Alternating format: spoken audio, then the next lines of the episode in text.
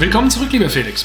Äh, willkommen zurück, lieber Thomas. Äh, willkommen zurück, liebe Herde. Wie geht es euch? Thomas, wie geht es dir?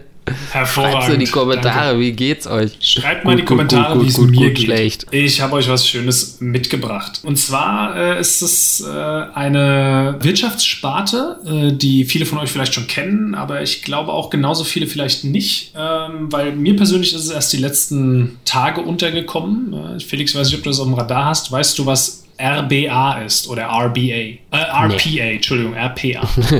Äh, Rounds per Minute? Ja, nee, es geht nicht um Lockheed Martin heute, äh, sondern es geht um, das steht für Robot Process Automation oder äh, Ah. also Robotic Process Automation oder robotergestützte Prozessautomatisierung. Hast du wieder so einen Zukunftstrend ausgegraben, ich ne? ich habe da möglicherweise einen Zukunftstrend ausgegraben, beziehungsweise Mhm, haben andere mhm. für mich ausgegraben. Ne? Ich ähm, möchte das nur einfach weitergeben, weil ich finde das super spannend. Und zwar äh, ist das im Grunde nichts anderes, als dass du sagst, okay, du hast sehr viele tech-basierte äh, Unternehmen heutzutage. In diesen Unternehmen gibt es die, die ganzen steuernden Einheiten, ne? also die ganzen Forces ganz oben, das Management, ja, und, und die Designer und was weiß ich nicht alles und die, die IT-Abteilung.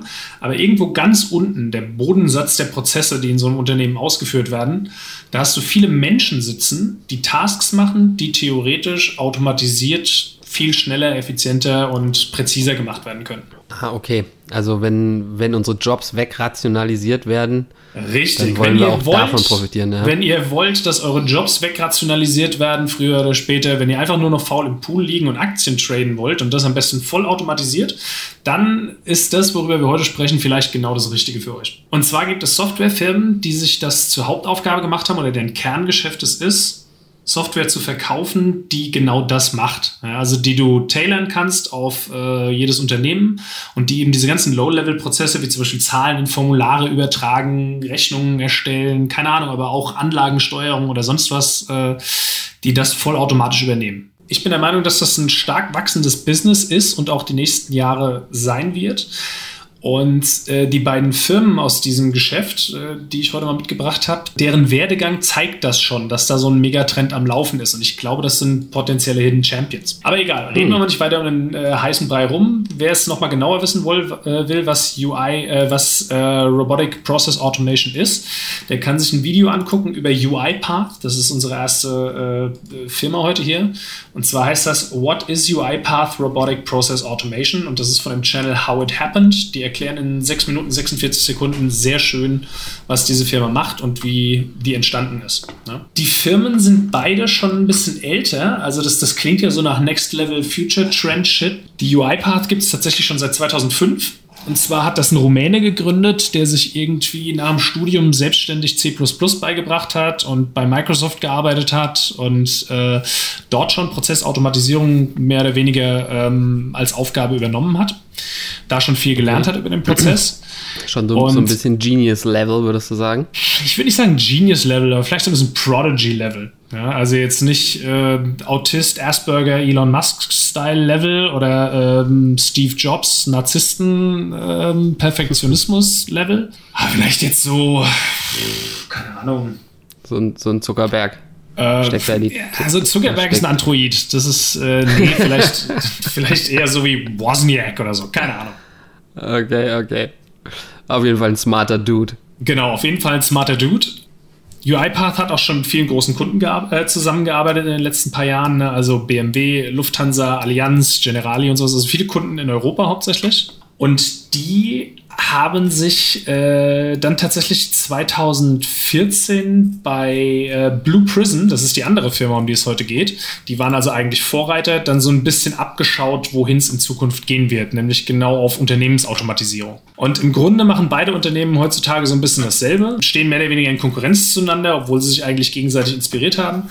Und Blue Prism äh, ist in, in der ganzen Sache eigentlich so ein bisschen der Underdog. UiPath hat aktuell einen Börsenwert von 607 Millionen US-Dollar, während äh, Blue Prism aktuell eigentlich nur einen Wert von 141 Millionen hat, also so ungefähr ein Viertel der Größe. Obwohl Das Blue ist- Prism Software äh, tatsächlich Prism, auch schon ne? Also, also Prisma, nicht, Prisma. nicht Prism. Ja. Also Ja. Blue Prism Software läuft äh, in der Zwischenzeit auf den Servern von Coca-Cola, Pfizer, Prudential, kenne ich wiederum jetzt nicht, äh, Sony und Walgreens. Ja.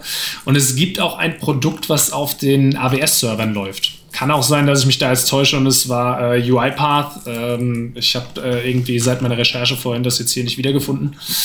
Aber ist ja auch egal. Also feststeht, das sind beides Big Player, die den richtigen Big Playern dabei helfen, ihre Prozesse zu automatisieren und in Zukunft Wachstum zu skalieren. Ja gut, aber wenn es so, so um ABS zum Beispiel geht und auch viele von den anderen, die du genannt hast, das sind ja dann ja im Prinzip wahrscheinlich Programme, KIs, die, die die Server überwachen oder, also, oder strukturieren. So, so verstehe ich das jetzt zumindest. Richtig, richtig. Das ist alles, äh, das hätte ich vielleicht am Anfang mal sagen sollen, das ist alles KI-basiert. Ne? Also die benutzen quasi AI, um diese äh, Software-Roboter, diese virtuellen Arbeiter, wie sie es nennen, zu trainieren. Also ja, das ist auf jeden Fall super spannend, weil das, das ist auf jeden Fall ein Megatrend. Ne? Also Robotik, KI, gar keine Frage, das wird kommen. Das wird, äh, viele Jobs werden dadurch äh, wegrationalisiert werden.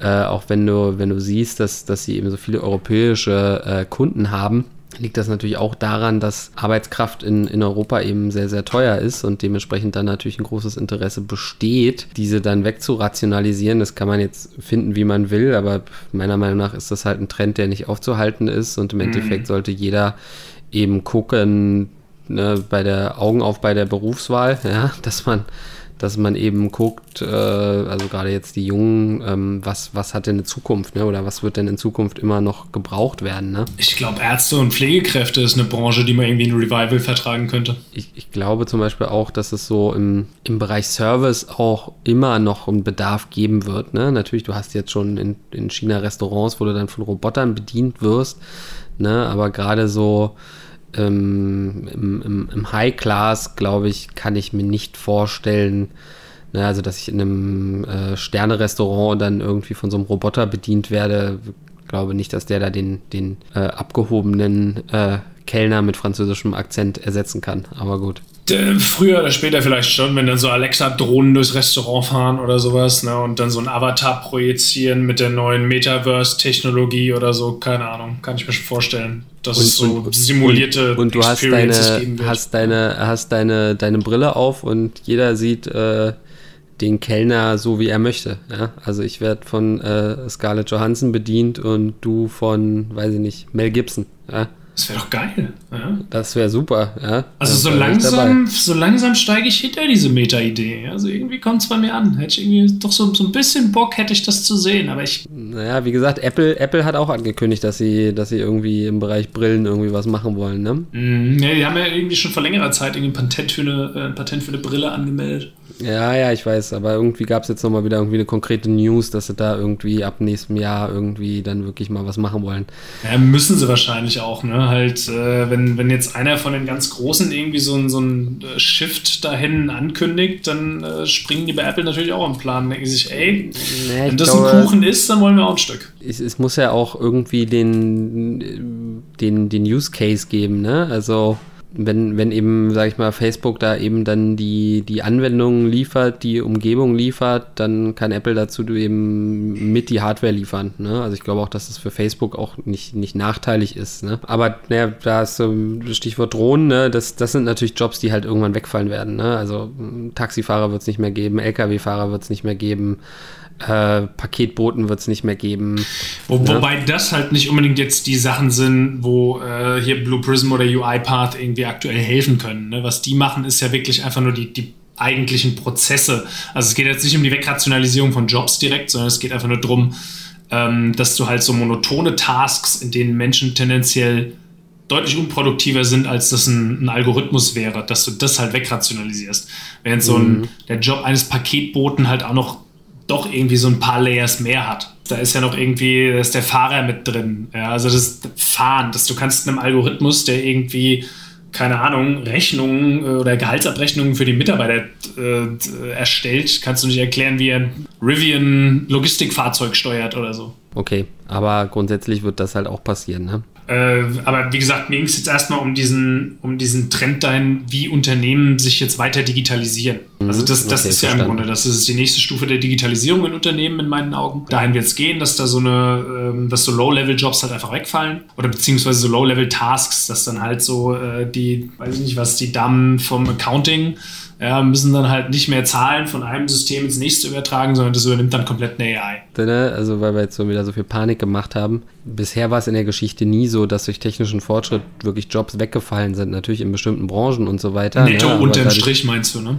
unterm Strich hast du immer irgendwo äh, ein Wirtschaftswachstum gehabt, was dann wieder Jobs an anderen Stellen geschaffen hat. Ne? Und das wird hier äh, auch irgendwo passieren in einer gewissen Form. Aber das, wie gesagt, was das eigentlich ist, ist ja eine Wohlstandsanhebung gewissermaßen. Also wenn man so will, ne? wenn man da so ein bisschen utopisch optimistisch veranlagt ist wie ich, ja, dann, dann für mich ist das eine Anhebung des Wohlstands, weil eben diese monotonen Dinge, auf die eh keiner Bock hat, dann nicht mehr gemacht werden müssen. So wie, keine Ahnung, Licht anschalten. Warum Lichtschalter bedienen, wenn du einfach mit deinem Apple HomeKit äh, in deine Wohnung marschieren kannst und deine Philips Hue-Lampen detekten, dass du da bist oder so? Ja, ich, ich habe ja, hab ja meine Brille auf, äh, meine Oculus, ich brauche gar kein Licht mehr anmachen. Du hängst im Metaverse ab, du machst es besonders energieeffizient. Gut, anyway, ich wollte nochmal einen Blick auf die Aktien kurz werfen. Schauen wir uns mal die UiPath-Aktie an. Ja, und der Aktienkurs ist echt interessant. Also wie gesagt, IPO war ähm, Ende April. Das Unternehmen gab es davor halt schon sehr, sehr lange. Ne? Und die sind zu einem recht hohen äh, Preis jetzt irgendwie an die Börse gekommen und danach erstmal ein paar Monate richtig runter. Also wir haben diese IPO-Hype-Phase durch. Ne? Der Kurs wurde schön vermöbelt und jetzt haben wir eindeutig eine Trendumkehr. IPO Ende April, wenn ich das richtig sehe, und dann Höchststand äh, Ende Mai. Ne? Also da Ende Mai halt bei 70 Euro. Ja? Ja, und so jetzt aktuell sind wir bei 50. Also wir waren mhm. zwischenzeitlich mal, hätte man so für 41 snipen können am Tiefstpunkt, aber jetzt sind wir wieder bei knapp 50. Und äh, wie gesagt, da hat ein, eine Trendumkehr stattgefunden und irgendein Star-Investor, äh, ich habe vergessen wer, weil jetzt wurden ja wieder diese ganzen 13F-Filings veröffentlicht und irgendeiner hat eine dicke Position gekauft, könnt ihr nochmal selber nachschauen oder vielleicht bei äh, Alles auf Aktien mal reinhören, weil die haben mir das, glaube ich, erzählt. Und bei Blue Prism, äh, da ist was Interessantes passiert. Die sind seit 2018 an der Börse, wurden damals mit 46 Millionen bewertet bewertet. Ne? Zum Vergleich, UiPath ist mit über einer Milliarde Börsenwert jetzt, äh, hat seine IPO gehabt. Und äh, bei Blue Prism gab es äh, vor ein paar Tagen äh, einen Kurssprung von 12,67 Euro auf 13,75 Euro innerhalb ja. eines Tages. Und das ist darauf zurückzuführen, dass es äh, momentan das Gerücht eines Bidding Wars gibt. Also es gibt zwei große Kapitalfirmen. Übernahmegerüchte. Genau, Übernahmegerüchte. Es gibt zwei große, äh, weiß nicht, was ist das, irgendwelche Equity-Firmen, glaube ich. Bin mir okay. echt nicht sicher, quotet mich hier bitte nicht. äh, sind äh, interessiert an der Übernahme. Und das erste Angebot waren 1,2 Milliarden und äh, das zweite waren 1,6 Milliarden. Und das erste Angebot hätte dann wohl bedeutet irgendwie 11, also eine britische äh, Aktie, äh, hätte dann bedeutet irgendwie 11 Pfund irgendwas und das zweite hätte jetzt bedeutet 12 Pfund irgendwas oder sowas. Ne? Also mhm. ist halt ne, einfach dieser diese Differenz wurde durch diesen Kurssprung jetzt quasi einfach eingepreist. Ist ja schon mal so das Zehnfache vom, vom Umsatz. Genau, Umsatz 141 Millionen. Äh, von daher schon mal stark und äh, wie gesagt, es hält sich eben so ein bisschen hartnäckig das Gerücht, dass da vielleicht so ein Bidding War losgehen könnte. Ne? Dass jetzt halt äh, mhm. die andere Firma sagt, ey, fuck, äh, jetzt äh, genießt das irgendwie öffentliche Aufmerksamkeit. Ja. Jetzt müssen wir nochmal nachlegen, weil das Ding scheint echt viel wert zu sein. Und Gut, da muss man dann natürlich hier an der Stelle fairerweise sagen: Disclaimer, wir, das ist keine wer, Anlageberatung. Ich fordere ja, niemanden dazu auf, Blue Prism Aktien zu kaufen. Naja, der, der, Zeitpunkt ist halt jetzt ein bisschen schlecht. Ne? Also, du bist jetzt eventuell ein bisschen zu spät dran. Klar, es kann jetzt natürlich auch noch sein, wie du sagst, dass da jetzt eben der Bieterkampf losgeht und das Ding dann eben noch auf 16, 17, 18, 19, 20 Euro hochgeht. Ähm, kann Aber danach sein, hast du dann sicherlich erstmal eine Korrekturphase, das ist halt das Ding. Eben, ne? Es kann natürlich auch sein, dass irgendwer aus diesem Bieterkampf aussteigt. Es kann auch sein, dass dann auf einmal keiner mehr Lust hat, so die Übernahme zu machen. Ich meine, am Ende des Tages sagen wir ja hier, äh, das ist ein Zukunftstrend, was glaube ich auch jeder bestätigen würde. Und dementsprechend ist hier natürlich Wachstumspotenzial ist natürlich gigantisch. Definitiv. Und wie also, gesagt, die großen Kunden so sind schon da. Ne? Also es ist nicht so, als ähm, gäbe es da noch jetzt aktuell krass Konkurrenz, gegen die sie sich durchsetzen müssten und pitchen bei, bei Amazon und, und Apple und Google und Microsoft. Die sind ja überall schon drin. Jetzt ja. nicht beide bei jedem, ne? aber alle Firmen, die ich gerade genannt habe, sind bereits Kunden bei diesen Unternehmen. Die, die haben sich mehr oder weniger schon etabliert. Ja? Ob das jetzt ein Burggraben ist, da weiß ich nicht, könnt ihr sehen, wie ihr wollt. Aber ähm, Fun Fact noch am Rande, was ich äh, echt spannend finde und wo ich mir in meinem äh, futuristischen Hirn dann irgendwie ausmalen könnte, dass das einen bisher noch unerwarteten Effekt haben könnte. Beide diese Firmen benutzen ihre eigene Software intern und optimieren damit permanent ihr wachsendes Unternehmen. Und wenn man jetzt einmal so ein bisschen abstrakt das Ganze betrachtet, dann könnte man sagen, das ist so eine Art Katalysator eigentlich für das Wachstum. Hm, ja. Also wenn das, wenn das Produkt funktioniert, dann könnte das mehr oder weniger das, das eigentliche Firmenwachstum nochmal potenzieren. Dadurch, dass sie halt auch effizienter arbeiten als andere Wachstumsunternehmen. Kann man, kann man so sagen. Also ich meine, das ist so das Einzige, wo ich jetzt wieder mein Problem damit habe. Ne? Ich verstehe ja ganz gerne die Unternehmen, in die ich investiere. Und bei einem Nike ist klar, okay, da habe ich am Ende einen Schuh in der Hand und kann sagen, ja, der ist schön oder ist nicht schön. Die Qualität stimmt oder stimmt nicht. Äh, das kann ich hier halt wieder überhaupt nicht einschätzen. Ne? Ab und zu musst du halt einfach mal deinen Horizont erweitern und dich da mal ein bisschen einlesen in solche Sachen. Ja? Oder einfach mal mir genauer zuhören.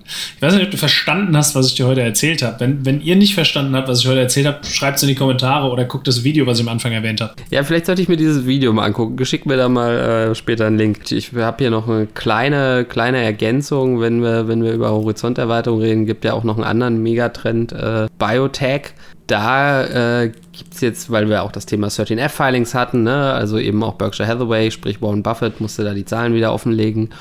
Und äh, der gute Warren bzw. Berkshire Hathaway ist eingestiegen bei Royalty Pharma. Was macht Royalty Pharma? Sie investieren eben natürlich in, in Pharmaunternehmen, ne, also Medikamententwicklung, sind aber auch im Bereich Biotech eben äh, unterwegs. Und was sie eben machen, ist, dass sie Projekte finanzieren oder helfen, die zu finanzieren und dadurch eben wieder weiter streuen. Ne? Weil das ist ja immer mein großes Problem so in diesem Bereich, dass man da immer so extrem eben irgendwie auf ein Pferd setzt. Klappt es dann eben nicht, dass das, das neue Medikament zu entwickeln, ähm, hast du halt gleich wieder irgendwie äh, mit deinem Unternehmen große Probleme. Hier hast du dann eben eine breite Streuung.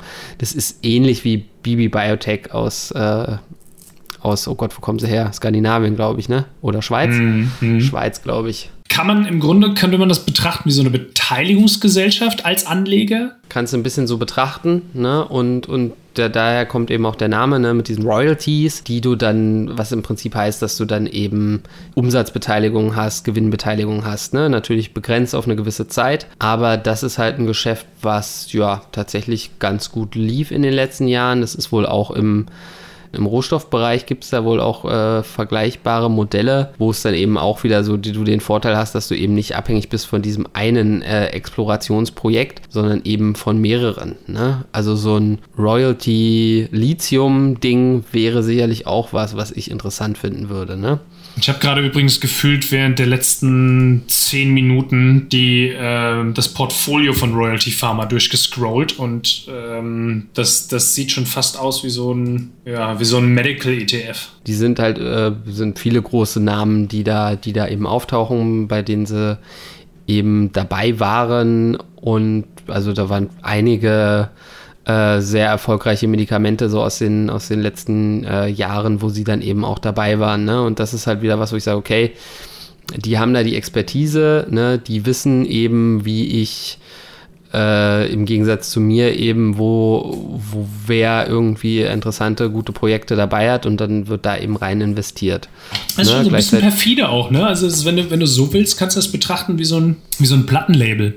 Ja, dann, so ein bisschen, ja. Ne, die dann so die kleinen Artists so, hey, pass auf, also ich, äh, ich mach dich groß, ja, ich mach dich groß, aber ich, äh, ich verdiene dann an dir mit, ist dir klar, ne? Trag einen Teil des Risikos und will dafür dann eben auch einen Teil äh, der Gewinne haben, ja. Also ist aber auch wichtig, ne? Wenn, wenn du hier meine Firmen ethisch angreifst und wir müssen alle Jobs wegrationalisieren, dann äh, will ich aber auch einen reinbuttern. Also. Das stimmt, aber. Ja, man, man ne, denkt immer so schnell so, hey, die fördern medizinische Projekte und so. Das lässt sich halt gut verkaufen auch. Ne? klingt, also, erstmal, klingt erstmal gut, ja. Die klingt erstmal clean. Ist ja jetzt auch nur mal so eine Idee. Ich kannte das Unternehmen eben vorher auch nicht. Ne? BB Biotech kennt man halt und das ist, denke ich mal, nochmal eine ganz interessante äh, Alternative eben aus den USA dazu. Was, was sagt denn die Aktie, Felix? Was sagt denn die Aktie? Die Aktie ist äh, natürlich auf dem All-Time-High. Nein, ist sie tatsächlich nicht. Ist aber auch egal. Interessiert mich jetzt an der Stelle nicht. Der entscheidende Faktor ist natürlich für mich, dass äh, Warren Buffett da eben investiert hat ne? und äh, das Warren ist, hat sicherlich die Numbers gecrunched, obwohl davon auszugehen ist, dass er mit diesem Deal wahrscheinlich gar nicht äh, viel zu tun hat. Ne? Er hat ja da auch seine, seine Leute, die, die sowas eben machen, weil es mm, der Sektor passt nämlich auch überhaupt nicht zu, zu seiner Investmentstrategie. Aber es ist für mich natürlich irgendwie nochmal trotzdem irgendwo so ein bisschen so ein Proof of Quality, sagen wir es mal so, ne? Ja, ich verstehe, was du meinst. Ich finde es nur immer spannend, dass du sagst, so, äh, Kurs interessiert mich gar nicht. Also ich weiß nicht, also ich finde, da muss man schon so ein bisschen Klar ist das so ein Seal of Approval, ja. Ich meine, äh, wenn Nick sagt, äh, diese, dieser Penny Stock wird in den nächsten drei Monaten zum Ten-Bagger, dann lege ich mir auch eine Beobachtungsposition ins Depot, ist klar. Aber äh, ich, ich gucke schon, auch wenn die Großen sich Aktien kaufen, mh, mm, ist mir der Kurs gerade zu teuer oder äh, weiß ich nicht. Hat, also auch Warren Buffett kann mal irgendwie reinscheißen, ja, weil alle von, diesen, alle von diesen Großanlegern verfolgen natürlich auch unterschiedliche Strategien. Und also ich sage jetzt nicht, dass die Strategie von Buffett scheiße ist, um Gottes Willen, ja. Und ich bin mir sicher, Felix äh, hat hier äh, keinen Bullshit ausgegraben. Aber wenn die Strategie von so einem Superanleger halt auch nicht zu mir passt, ja, dann lege ich mir sowas auch nicht unbedingt rein, weil er es macht, sondern dann gucke ich mir selber halt zum Beispiel den Kurs an. ähm, ja, ich, will, ich, ich, will ich sage ja nur, für mich, ist, für mich ist halt der Kurs das Letzte, was ich mir angucke eigentlich, ne? Ja, Erstmal die Story an, abchecken und so weiter. Aber ich will damit einfach nur sagen, ähm, jetzt mit diesen 13F-Filings und sowas, ich fand das halt super spannend. Ganz kurz an der Stelle auch nochmal Shoutout an Nick. Äh, das fand ich super interessant, das neue Video, was er gemacht hat, wo er eben erklärt hat, dass jeder von diesen Star-Investoren und jeder von diesen Superfonds eine andere Strategie verfolgt. Ja? Das finde ich mhm. eine sehr interessante Betrachtungsweise, einfach zu gucken, hey, die Strategie, die dieser Fonds verfolgt oder die dieser Fonds verfolgt, passt die zu meiner eigenen? Ja? Oder kann ich das nachvollziehen, warum die das so sich da reinlegen? Also es ist ja. auch noch ein, ein, interessanter Blickwinkel, unter dem man mal so ein bisschen sein Portfolio betrachten kann. Klar, und deswegen gucke ich ja auch auf äh, Berkshire, weil eben diese Buy-and-Hold-Strategie natürlich mir total entspricht. Ich gucke auch gerne mal so, was Michael Burry macht, aber der ist natürlich so ein Harakiri äh, Short Warrior, der übrigens jetzt gerade wieder äh, Elon Musk irgendwie angegriffen hat, ne, weil Musk ja ne, diese Twitter-Geschichte und Aktien verkaufen und so, ne, und so von wegen, ja, er möchte jetzt auch mal Steuern zahlen und so, und da äh, hat Barry eben ein bisschen gegengeschossen, so von wegen, naja, ne, bei dem Aktienkurs wollte er jetzt wahrscheinlich einfach mal ein bisschen Gewinne mitnehmen, was ja auch völlig legitim ist. Das mhm. natürlich so als Community-Ding und ich will jetzt mal Steuern bezahlen, äh, Ding zu verkaufen, ist natürlich wieder ein geiler Marketing-Stunt. Aber man merkt jetzt auch schon so ein bisschen, ähm, ne, hier, wer ist da? Bernie Sanders hat jetzt halt irgendwie noch so ein bisschen äh, geschossen, dass er eben die Superreichen noch weiter irgendwie besteuern will, woraufhin Musk dann irgendwie so Ge, ge, ich wusste gar nicht, dass du noch lebst.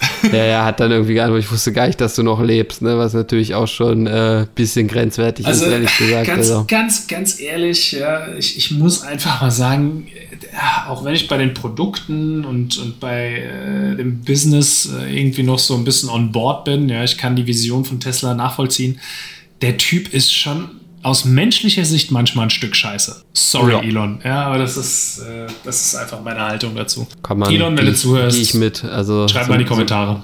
sympathisch ist anders, ne? Aber ja, wie mhm. du eben sagst, ne, das ist halt so dieses äh, Genie-Asperger-Level, ne? Also da mhm. sag ich mal. Also kein, kein Diss an Leute mit Asperger. Um Gottes Willen, um Gottes Oder Willen. Ne? Genies. Ne? Also, nee, also so viel vielleicht zu Royalty Pharma. Wie gesagt, finde ich spannend, ist, sage ich mal, für jemanden wie mich, der ja ein bisschen konservativ unterwegs ist, vielleicht die bessere Investition als jetzt eben in äh, hier deine, deine ganzen äh, Pharma-Dinger da reinzugehen.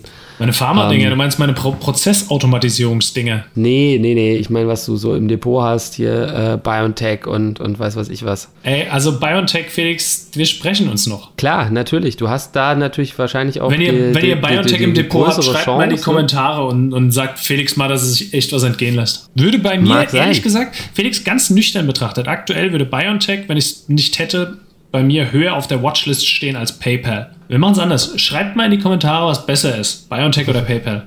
Kannst du ja machen. Ich würde auf jeden Fall PayPal kaufen, aber gut. Jedem seins. Ne? Das ist ja das Schöne auch hier an unserem äh, äh, dynamischen Duo, dass wir uns da ja doch äh, äh recht äh, stark ergänzen. Auf jeden Fall. Also, anyway, ich würde sagen, das reicht für heute. Oder hattest du zu Royalty Pharma noch irgendeinen entscheidenden Punkt, den du reinbringen wolltest? Hatte ich gar nichts so zu sagen, aber ich würde natürlich den Disclaimer nochmal kurz äh, hier am Ende rausschießen für alle, die jetzt schon abgeschaltet haben. Niemand hat die Absicht, Anlageberatung zu machen. Wir machen keine Anlageberatung, vor niemand hat es auf Aktien zu kaufen oder zu verkaufen. Wir geben nur unsere persönliche Meinung wieder. Alle Angaben können komplett falsch sein. Bildet euch eure eigene Meinung. Ihr dürft dann aber auch eure Gewinne behalten, die Verluste natürlich auch. Jetzt sind wir safe. Vielen Dank für eure Zeit. Gehabt euch wohl. Please like and subscribe und bis zum nächsten Mal. Bye, bye. Ciao, ciao.